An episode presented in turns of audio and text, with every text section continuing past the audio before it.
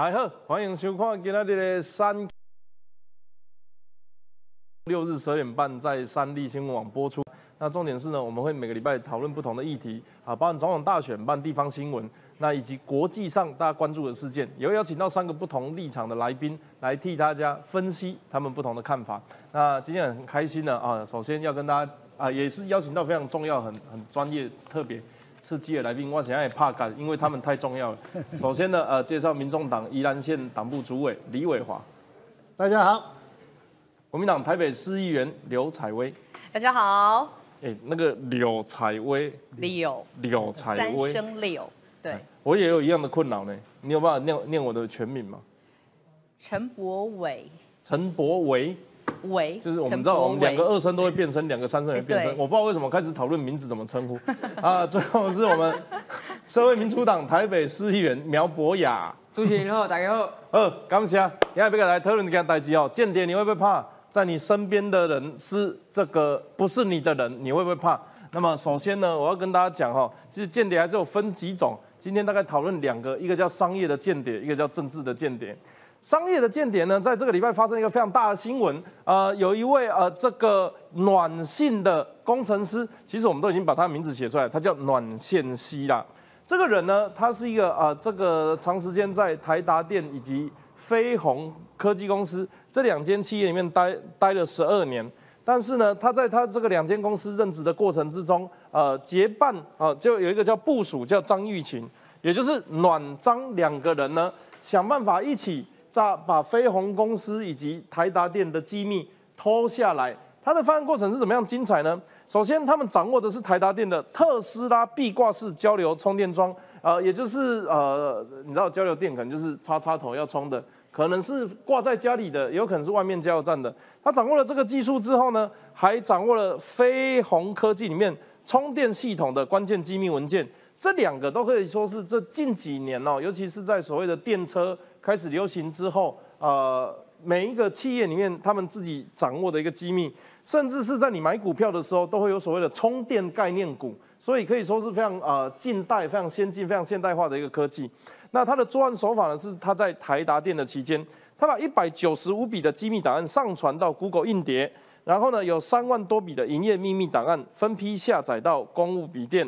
带回家之后传到这个私人的电脑，在二零一八年十月离职，未依照保密协议销毁档案。所谓的保密保密协议 NDA 呢，意思就是你在我公司工作的时候，可能会有一些营业秘密，但是怎么样的条件之后，你必须要把它销毁，或者是你要保存，要把秘密带到棺材里面。但是他并没有依照协议把它销毁，不止没有销毁，他还做了一个非常重要的事情，就是不做事情。因为离职后没有马上使用这些机密，所以台达电始终对这件事情浑然不知。很简单嘛，我还偷 K 物件，我也不甲人讲啊，你哪会知我偷 K？但是问题是怎么发现的呢？这个是他的下属，这个叫做张玉群，他们其实是一起窃取机密资料，然后跳槽到中国通力公司。那么张楠在家里设置远端伺服器，让这个管理员权限给暖宪熙，而且张呃张信先生呃工程师呢，他还要求七个不知情的下属将工作的研发资料、日常开发、案件进度全部都上传到伺服器，导致了两百六十四笔机密档案外泄。这两家公司损失出估大概百亿的台币哦。那么冲击我国充电桩的市场全球布局。那事实上，台达电跟飞鸿并不是。并不是什么很菜鸟的公司，他们一定有他们的治安规范，比如说限制使用 USB 或外部的储存网站，都必须要提出申请跟评估，而且他们要签订保密协议。如果离职没有同意使用的话，绝对不能告诉第三人或拿来自己用。关键的问题就是在当他们做这些事情的时候，啊，有的时候还是很凭良心，甚至是啊，我如果真的可以拿到一笔钱，我换个国家也没有关系啊。所以他们，我我不确定他们到底是哪里来的这个哪里来的想法，哪里来的勇气，还敢回来台湾？他可能觉得自己还没有被抓，但他的故事是这样：这位张姓的下属他已经被抓了，被抓了之后，发现他的档案里面还有这个人，然后这个人跟着被通缉。这个暖性的工程师已经去到中国通力公司了哦，最近不知道是哪一根筋不对，想到要回来，回来的时候在海关上面发现说，哎，你是通缉犯，你是这个营业秘密、妨碍妨碍秘密等等的这个这个相关罪行啊，啊，结果就直接在海关被抓起来。各位，这个是商业间谍，很多人说啊，我为了钱可以出卖灵魂，可以出卖什么东西？可是我要跟他讲，这个东西哦，有的时候卖的不是你的东西，那也没有什么好嚣张的。这个就是间谍行为。那么我们今天要来讨论的就是在所谓的间谍行为，在美中之间，你要知道台湾都有了。而且这个到底是自发的还是呃这个中国派人来的？现在一时之间还说不清楚。但我们知道过去在美中之间有很多我是派过去的。那么他们这些国家是怎么样来防堵呢？呃，伟华兄，你有一些手上的资料？是，这个一般啊，我们刚刚讲的间谍的行为，不管是商业间谍，或是刚刚讲的真正的这种政治上的间谍哈。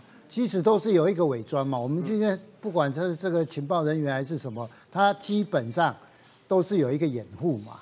所以说你不是说像刚刚波伟讲的，哎，你在你身边的人到底是不是间谍，其实你也搞不清楚。在美国，哈，北科北打塔克拉拉州哈，这个联邦哈参议员就有讲了，他有出示一张美国空军的来函，指出哈，该这个中国最大的一个叫做味精的工厂哈。叫做富丰集团，富丰集团就在这个地方哈买了地，要盖这个味这个玉米工厂。在这玉米工厂旁边呢，十九公里的地方呢，它就有一个美国空军基地的哈这个一个空军基地。所以说，它也许是一个盖一个厂在那边，它是一个玉米工厂，其实也没什么。但是它可能就是会对这个军重要的军事设施或敏感的地区。啊，国家重要设施啊，产生了一个可能的一个疑虑，所以说这个美国空军的助理部长啊，他们就曾经就是来有发一个函给这个州长，啊，说这个这个这个刚刚讲的富丰玉米公司啊，它这个厂哦，可能对未来这个空军基地啊，产生一个非常大的安全隐患。嗯。所以说，在这个部分下面，他们可能就是通知他们的议会啊，可能就不发给他们这个厂的建造。所以说，这个部分就刚刚强调的，就是说很多的这个间谍的行为，它是透过一个掩护，嗯，它不是在你表面上，搞不好你最好的朋友就是间谍啊，也有可能啊。啊，所以说在这个部分防不胜防啊。所以说我们刚刚讲，在美国就常常发生的这种这种事情。嗯那就我知道现在这一个部分，美国已经这个议会他们。已经通过了哈，这个就是说不发给这个中国富丰集团这个玉米工厂的一个这个执照，但是我们常常在发现哈，这种这种尤其牵扯到哈这种建设哈工厂来移入，都会增加了很多的工作机会，但是但是它也可能带来的负面的影响，像刚刚讲影响军事的安全的部分，这个部分也是很重要的。所以说在这个两相权宜之下。到底何重何轻，哦，这是很重要的。但是，一般哦，目前知道的大概还是以国家安全、军事安全为一个主轴，大概是这样。哎，不用。那么，你就你所知哦，啊，抱歉啊，苗议员，叫了叫了太亲切。就你所知，那中美之间，你有没有其他的呃，包含前一阵子我们好像有又有五眼联盟，又有反间谍法啊，常常这样子用法律上攻来攻去。然后我还记得，我我之前还不小心在当明代的时候，例如呃美中国还有通过一个什么个人、国家、组织、公司都因为国家提供情报等等的这种反反间谍法，你的了解是什么？其实法律战是很重要的，这个台湾社会可能有点长期哈，有不够重视法律啊，但是。我觉得中国在这方面布局其实布得很密的，包括说近年来有非常多所谓的长臂管辖的法律，就是中国不只要管中国人，不只要在中国管事，中国要管全世界的人，哈，中国要管所有的在地表上的每一寸面积都是中国制定的法律要去管的。那所以其实现在我们来看到这个，比如说为什么商业间谍这件事情在台湾特别难处理？因为呢，在台湾处理商业间谍只有这所谓营业秘密法。好，可是这营业秘密法里面，唯一有权去发动说，哎，我要来追究有人窃取我商业机密，只有这个企业本身。所以刚讲到这个案子，他的营业秘密出去了，这个公司本身不知道，哎，根本也没有办法去追究他呢，因为唯一发动的只有这个企业嘛，哈。那再来，我们要看到说，现在美国，哦，美国他在应对中国窃取这些科学研究啊、商业秘密的时候，你有没有发现一件事情？是有的时候你会看到新闻报道写。FBI 又破获什么？FBI 破获什么？FBI 又破获了千人计划，对你会觉得哎奇怪，为什么千人计划明明就是中国付钱去收买美国的学者，让美国的学者或者是一些企业里面的人把这些重要的营业秘密、专利、智慧财产权告诉中国？为什么是 FBI 去处理？因为美国有专门的法律呢，在应对这种中国对他发起的这种叫做窃取智慧财产权的这样子的一个一个手法。所以我觉得以台湾来讲啊，当然了，这个是在立法院里面的立委一定要去处理的，就是说你如何跳脱只有这个营业秘密法的架构，而是要用国家的力量，因为窃取商业机密，它不只是影响到商业啊。它影响到也许是我们国家的战略物资，或者是关键的战略产业的发展。那你有没有办法透过，就说以未必企业发掘、企业追究，而是国家发掘之后，国家可不可以去追究？像这一类哈，今天我们这个拿来举例的这个案子哈，我觉得这个是在立法上我们自己要跟进啊，不然中国虽然它不是一个民主国家哈。但是因为它不是一个民主国家，所以它想变什么法律出来就变什么法律出来，速度非常快，它不需要经过立法院讨论，不需要经过朝野政党的协商共识。那它一直不断的出来这些法律之后，其实不要说我们台湾人去到中国，如果是经商或旅游或读书，会被中国玩弄的多惨啊！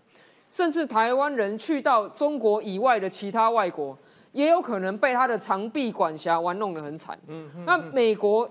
欧洲现在都已经注意到这件事，但我觉得台湾的动作是有点慢。嗯，好，我们请呃请教一下刘议员，采薇议员，采刘 议员三声。我我想呃，过去曾经发生过一件事情哦，叫做孔子学院，就是说中国啊跑到这个欧美国家其他地方搞一个中国语文学校，好好像是教育系统，就后来被发现这个是间谍机构，原因是因为他们在里面呃做这个。不管是招募或者是宣传他们的文化的时候，是伤害到该国国家的这个利益。那么，呃，这样这样子的一个情况，哎，台湾要怎么避免，或者是说，就呃，就就你你所所所所认知的这个政治环境里面，我们要怎么样？一方面小心防范中国对我们的敌意，一方面又要看打开大门迎接他们的善意。这个是怎么做到？应该说，政治间谍跟商业间谍，不管是在什么时候，从以前到现在。或者是国家对国家、公司对公司都有，甚至是台湾对台湾之间的公司也都有商业间谍的存在。所以其实我觉得这应该不只是台湾我们要去呃，不管是立法又或者是整个我们的规定要去更清楚之外呢，我们的资安国家资安应该也要更明确一点点，因为这不是国家安全的问题，这也是商业利益嘛。所以其实我也刚刚很认同那个苗博雅议员所所说的，就是第一我们。的立法要立法的清楚，然后还有最重要的一个就是下放权力要更明确，因为其实美国有 FBI，但是台湾在呃做这个调查的单位就是国安局，国安局底下有什么？有调查官，调查官他不只是在国内而已哦，其实调查官他也有很多是在中国大陆。嗯，可是你知道调查官最常呃有一个状况就是他们没有实权。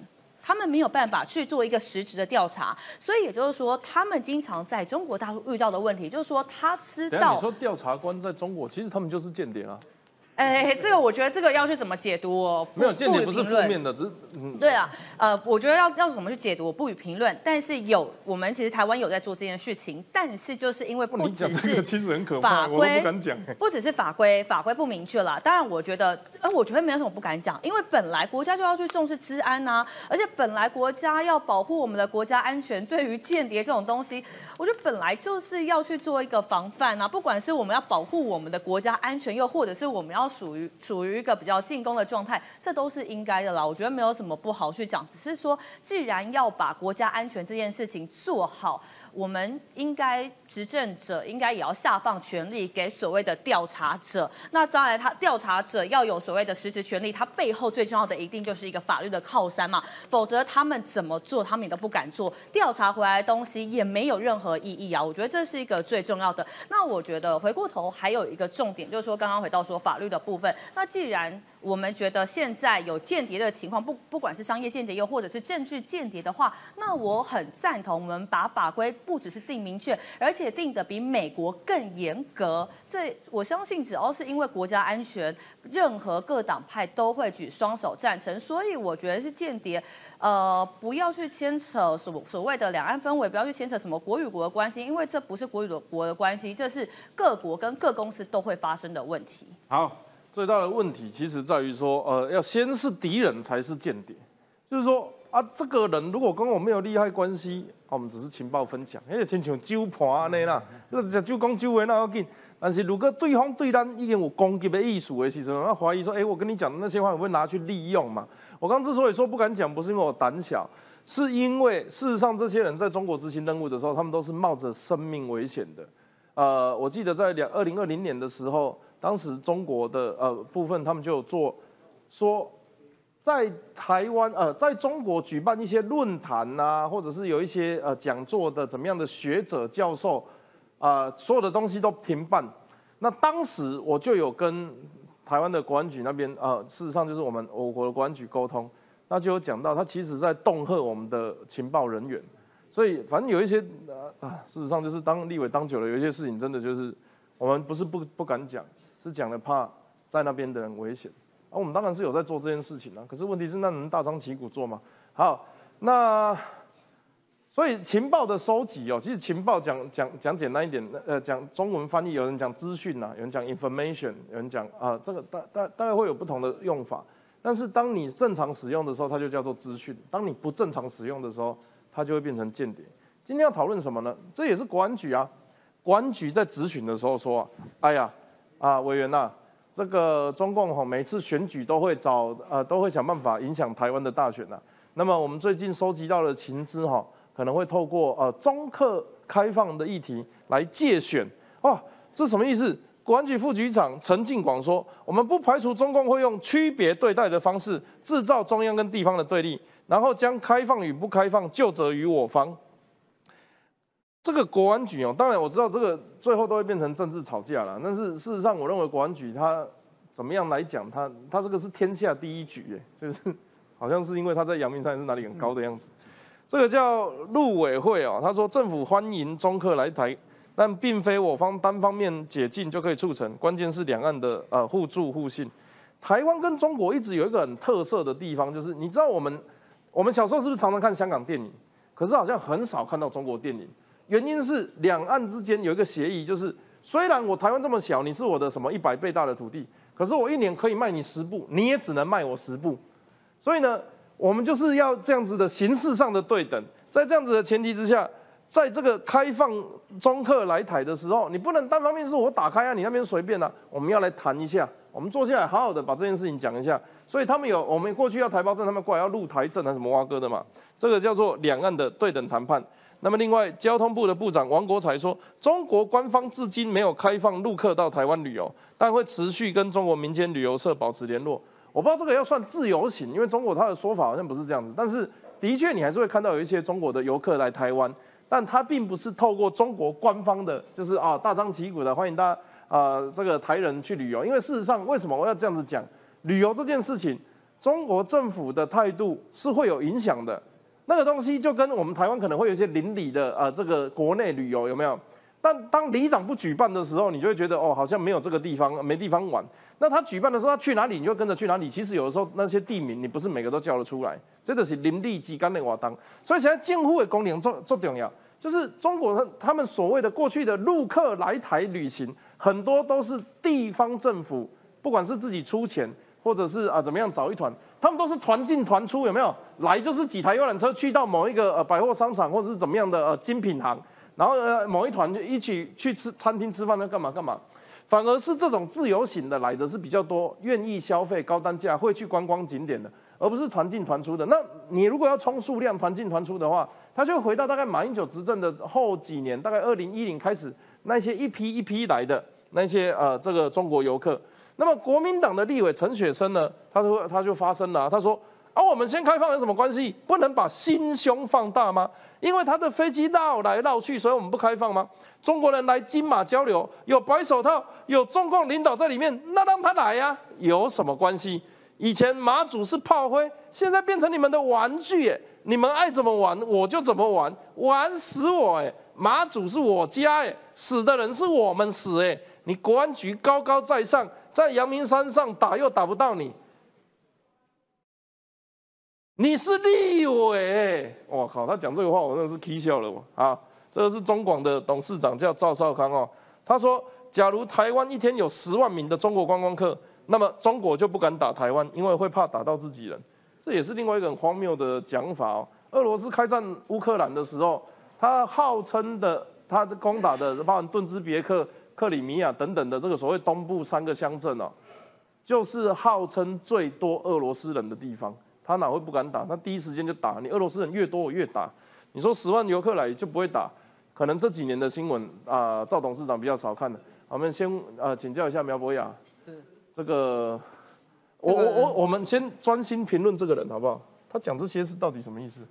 我觉得哈，这个陈雪生委员他向来本来就不是问政专长的嘛，哦，他现在大号型的立委，啊，他现在就是专门来为他的这个呃他在马祖这些利益来做争取嘛。可是我现在讲老实话了。中国人到金马交流，有白手套，中共领导在里面。去到马祖，对于马祖对台湾有什么好处？嗯，对马祖对台湾有什么好处嘛？其实很简单，就问这个东西啊。今天难道说哦，有中国人在马祖的岛上，中国都不会进攻马祖？那有中国人在台湾有十万观光客，中国都不会打台湾？这赵少康讲的嘛？那我就问，当初国共内战，共产党在打什么？当初国共内战，共产党他打什么？共产党在打国共内战的时候，不是还把老弱妇孺排在前面，逼近的国军，国军开枪也不是，不开枪也不是，最后呢被共产党乡村包围都市嘛？那现在赵少康以及陈雪生这些，他到底要营造的是个我我不知道有多少人会信这个啦，我真的不知道有多少人会信这个，你知道吗？赵少康说有十万观光客在台湾，难道台湾会把这十万抓起来当人质吗？不是吧？赵少康的意思不是这样子吧？那如果你今天说这十万观光客一天有十万中国人在台湾，其中如果三万是解放军，你赵少康又要怎么讲嘛？所以我就觉得这种很科幻小说式的东西真的是不必要去谈。我们现在只谈一件事情：今天不管是卖鱼啊、卖水果啦，有观光旅游问题好了，到底是台湾不让人家来，还是中国不让人家来？嗯，答案很清楚嘛。蔡英文从他上台第一天一直到现在，我们有没有提高过中国客来台观光的门槛？除了疫情期间我们边境关闭之外，我们从来没有加严限制中国观光，从来没有。又不是鱼，干嘛加严？我们对啊，啊，那你不管是我们的农产品也好，我们各项产品也好，我们从来也没有说台湾的厂商不准出口到中国，是中国片面的不让他中国人来到台湾观光嘛？是中国片面的不让台湾的农产品销往中国嘛？可是问题是，为什么他要这么做？因为他非常清楚知道，在台湾内部有一些人不知道怎么想的。一旦发生了中国欺负台湾的事情之后呢，台湾内部就有一群固定的人会起来讲说：“哦，都是台湾不好，你才会被欺负。”就是这样。为什么胖虎会欺负这个大雄？哦，因为有一群人固定会觉得大雄活该。大雄做的不好，难怪人家要打你，人家要欺负你嘛。当然也有一说是因为胖虎喜欢大雄啊。啊，这个爱得越深，打得越深，打得越痛。那像这样子的这种暴力的行为，我们当然是不鼓励。但我们回过头来讲一件事情：今天国际上面做生意，大家讲的是遵守国际游戏规则，讲清楚，不管是农药的标准，不管是怎么样进出口标准，不管是观光旅游这种标准，照讲好的游戏规则来。那中国如果要努力的把政商绑在一起，他现在就是以商逼政嘛，非常的简单嘛。国安局副局长，我不相信国安局副局长是民进党的，我不相信国安局有这种特殊的政党立场的。他讲的其实很坦白啊。不排除中共会用区别对待的方式去切割中央跟地方嘛？为什么？这个老招的啦，统一战线嘛，联合次要敌人打击主要敌人嘛。现在中共的主要敌人是民进党，所以他联合一些蓝营执政的县市，因为国民党算是次要敌人的啦。然后呢，用这些地方来逼中央嘛，说，哎，你为什么你执政的时候陆客都没有来？但问题是，陆客不来，就不是我们不让他来啊，就不是我们不让他来啊。中国不让中国人出来，台湾人哪有什么办法？以今天的整个状况来讲，说我们看到中共不断的在用这种分化的方式在操弄台湾的舆论啊，那很可惜，说台湾内部有一些媒体哦，会想要一直去配合这样子的、这样子的这个呃，打自己的小孩给外人看呐，或者说打自己的小孩去讨好外人呐，哦，就是说啊，都是你不对，你怎么没有跪下来？你怎么没有躺下来？你怎么没有承认两岸一中？人家就愿意跟你谈。想清楚一件事情。谈不谈的前提是中共设的。他说你要同意两岸一中，我才能够让你卖石斑鱼；你要同意两岸一中，我才能够帮你卖凤梨；你要同意两岸一中，我才让你恢复这样子的观光。那你要不要同意？钱放在桌上叫你拿，大家都会拿。可是问题是代价是什么？如果今天钱放在桌上，代价是你要认贼作父，认你的杀父仇人当爸爸，这个钱你拿不拿？就是这样简单的道理而已啊。那个啊，财委员啊，我想请教一下，国民党，我我我先假设你们真的都跟共产党没有联系了，我不知道后面的人有没有了。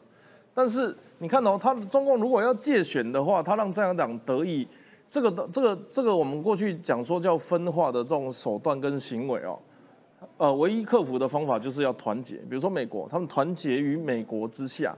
可是你你现在看，在朝野两党，他们有团结的契机吗？我认为台湾的民主有一个特色，每一次在打的时候都是打到国仇家恨，似乎没有可以团结的一个好志或者是一个理念啊理想理想国度啦。所以你要要团结，我们当然也很希望啊。对，蓝绿和解从来不是单一的想法，是要蓝绿都有双方都有一定的共识。现在当然还有加白啦，不要把白忽略了。就是说我们在台湾，不管是最会最会了，白最会。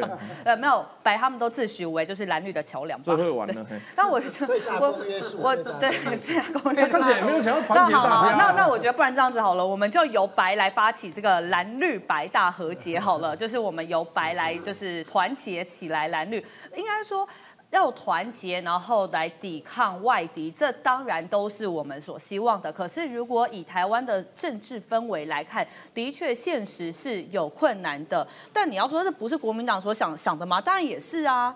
民进党，我不知道民进党怎么想啊，但我觉得国民党为什么民进党要指我？对不对？对不起，对不起，我要指我也不知道指谁哈，因为这里也没民进党的。但我觉得不管是团结或是人民利益，这当然都是各政党所想的啦。所以我觉得回过头来看，说我是认为国安局副局长不应该讲这样的话，因为在人民利益前面，官员不应该拿所有的政治刻板印象来做一个回答，来做一个假设的想象，来做一个假设的一个呃答案。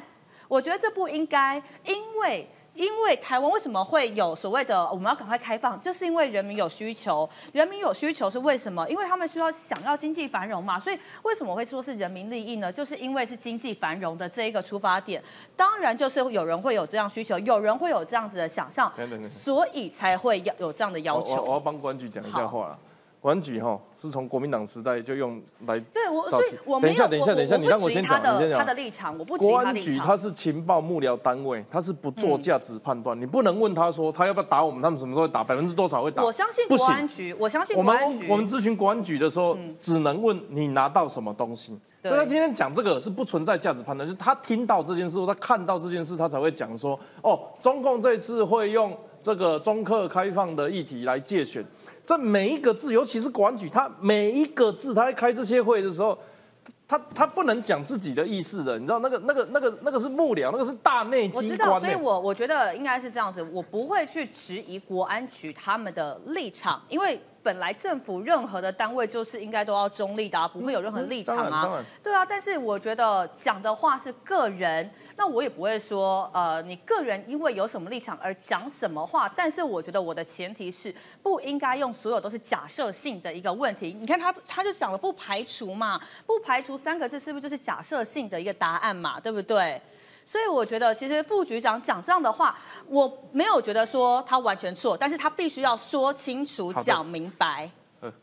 团团结蓝绿白，责任在民众党。所以说哈，我可是你们主席看起来好像没有没有这个意思，他他是到处开战场。过渡一下了哈，那我觉得这个议题哈，我觉得大家也倒不要这么哈尖锐跟泛政治化。我觉得一个观光的行程哈，不管因为现在不管国内中小企业，还有这因为疫情的关系，已经好几年没有开放了。确实，这种观光旅游业，还有各行各业，尤其是底层的中小企业，这种观光的旅游相关产业，确实啊这几年都过得很苦，他们都希望。哦，有一个很好的一个商机。那当然来讲，过去哈陆客自由行的部分哈，在疫情前确实带给国内哈很大的经济的贡献。我问一下，那中国没有开放的情况，我们我们就先没有。我觉得应该是对等。刚刚交通部长对交通部长有特别提到，当然这是要对等，因为他们呃看是要先开放团客啊，我们的这边的团客也能过去，那他们的团客也能过来，或是直接开放自由行。现在大概开放的当初都是考察团呐，哈，这种这个学术交流啊，这这个交流的活动比较多。但是真正能带给利益，刚刚博伟有讲到的嘛，就是自由行的部分嘛。那自由行的部分。这个部分一定要跟着一起啊来谈，赶快来谈，然后带给那个。我的理解，自由行现在好像就有了，它是商务，就偷偷商务，商务，商务或是做医美的，所以看起来他们来的都很有钱，都很会选景点。那另外一个点，我刚刚讲的就是说，哎，这个在谈的中间呢，我刚刚讲像航点的增加，这个也是很重要啊，确实哈，跟疫情前现在是有一个差距的。不是啊，可是中国现在其实日本、韩国都没有开放，而我国的主动要求中国先开放，这个很奇怪嘛？整个东整个东亚国家只有我们干这件事。哎，日本也快开放了。啊？怎么知道？对对，正在谈呢。啊，那我刚刚讲的就是说，在这个部分下，其实应该赶快去推动了，因为我觉得哈，其实台湾的我们不管是老百姓啊，台湾的人民的素质啊，经过这几十年的民族的熏陶，其实没有那么好，这个这个被影响。我觉得台湾的这个民族制度哈，还有选民的素质啊。你看一下赵少刚讲什么？他那个是他的那个原意是以交流交流了，他的那个重点在于他希望强化交流了，强化两岸人民的交流了，这样。我觉得他还是信任台湾的这个老百姓的素质啊。我我们也信任啊，我们谁不信任？那你讲这个好像谁其他人就不信任？所以说这个你说。中国这个大陆来了多少的观光客，会影响到哦我们的投票意愿？我觉得哈，这个以现在的状况下不大了。这界选的那种影响，可能刚刚讲任何的可能是不排除的。嗯。但是受到影响，我觉得是有限的啦。我我当然相信哈，大众呃，尤其我们我们参与民主游戏，本来就要相信民主的智慧。所以啊，不管怎么样的呃活动事件，它都会有发酵，然后民众会有。优缺点的分析，做出最后的决定。因为那票就只有一票，我不能要，我不能要赖清德的脸，要侯友谊的这个身材，要谁什么 啊？就就就拼拼凑凑拼成一个不行，你就只有一票嘛。所以那个优缺各个政党团队，他们的他们的那个，其实民众都在沉浸式体验十个月之后会做出会做出他的选择。不问题是，我们为什么要增加自己的风险？而尤其是说，你像赵少康在讲这种话，我们换个方式讲啊。你认为乌克兰开放十万个俄罗斯观光客是合理的事情吗？你也可以说他们现在战后经经济急需急需重建，然后我们开放俄罗斯人来观来观光，这个合理吗？就是说，这个不是民众的智慧的问题，哎，这个是我 我认为是国家安全的层次的问题。他来了，然后而且而且我们都对他们的印象就不是好的啊。我自己就有很多吃的东小吃店。什么八个人点一个蛙柜，然后车子停半天，然后停车费两百块，就是什么餐厅折抵那个，后来打开拢屌个被戏。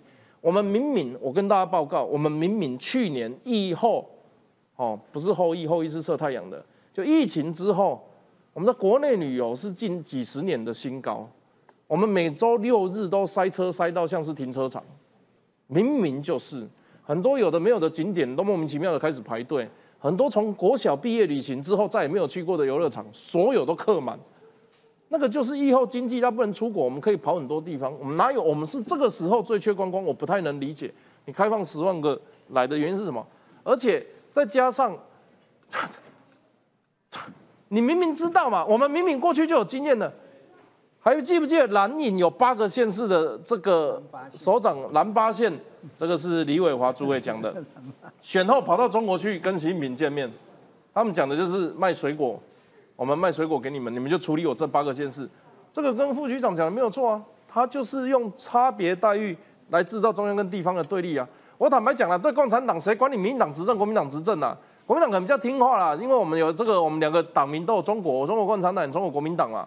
那民党可能比较比较机车啦，可是事实上就是对共产主义国家来讲，民主国家越乱就表示共产主义越理想，他就是要每天跟你们吵架，包括你们的这个民众党出现，对他们来讲也是一样意思。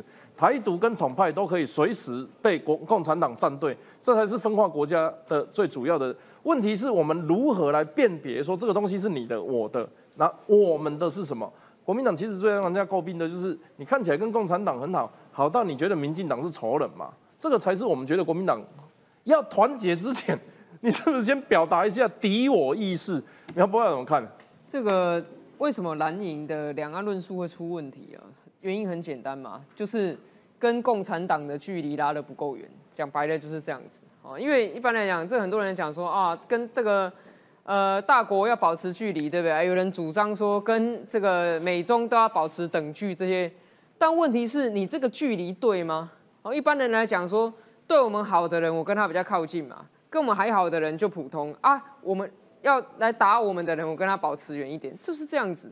可是有的时候，其实蓝营的论述是出了问题，说越危险的地方越安全，好像说，哎，跟共产党是比较近，但是跟台湾人选出来的民选政府是最远。好，甚至说。这个美国、日本这些外国政府哈，都还比这个我们自己选出来的这个民选政府还要更远。嗯，这个其实就是问题所在啊，就是你的距离拿捏出了问题。一般来讲，最正确的，不管你国内什么颜色，你肯定是跟共产党距离最远，这才对嘛。共产党如果来啊，不要说什么蓝绿白什么颜色啦，只剩下共产党的颜色，就这样子而已。所以我觉得还是回归过来，什么样叫做团结？不是说不能有不同意见，还是可以有不同意见。但是对外面面对敌人的时候，你那个距离拿捏是要正确的，尤其是不要说跑去跟敌人抱团取暖来打自己人。虽然说广义的蓝营的白色的，对我们来讲还是台湾自己人呐，对不对？那如果说我今天为了要打倒这个台湾自己人，竞选当中要胜出，我跑去跟外国跟中国抱在一起，说请你帮我来打打国内的其他政党，那我觉得这就不是人民会接受了。美国的国会开会的时候，那朝野之吵架，你不能够想象有多激烈。英国的上下议院在打在在这个辩论的时候，你不能想象他们，你以为尊贵的英国皇室或者是英国的政治人物能够讲出什么样呃这个很残忍啊或者是很野蛮的话，但是呢。只要有外国因素出现，他们就会口径一致的叫那个另外一个国家闭嘴。你可以想象两个正在打架、正在吵架的人，然后看到屋外的小偷的时候，他们会拿球棒一起揍他一顿，然后再回来吵架。我们希望台湾也能够看到这样子的画面，就是当我们炮口一致对外的时候，内部怎么吵，只要是民主国家，在民生、经济等等、交通、教育、文化等等的议题，它一定都有没完没了吵架的一天。但是我期待在两岸论述跟国际论述上，我们能够看到我们一致团结对外的那个未来。感谢今天的特别来宾，也感谢所有观众朋友收看今天的三 Q 来客数，我们下次见。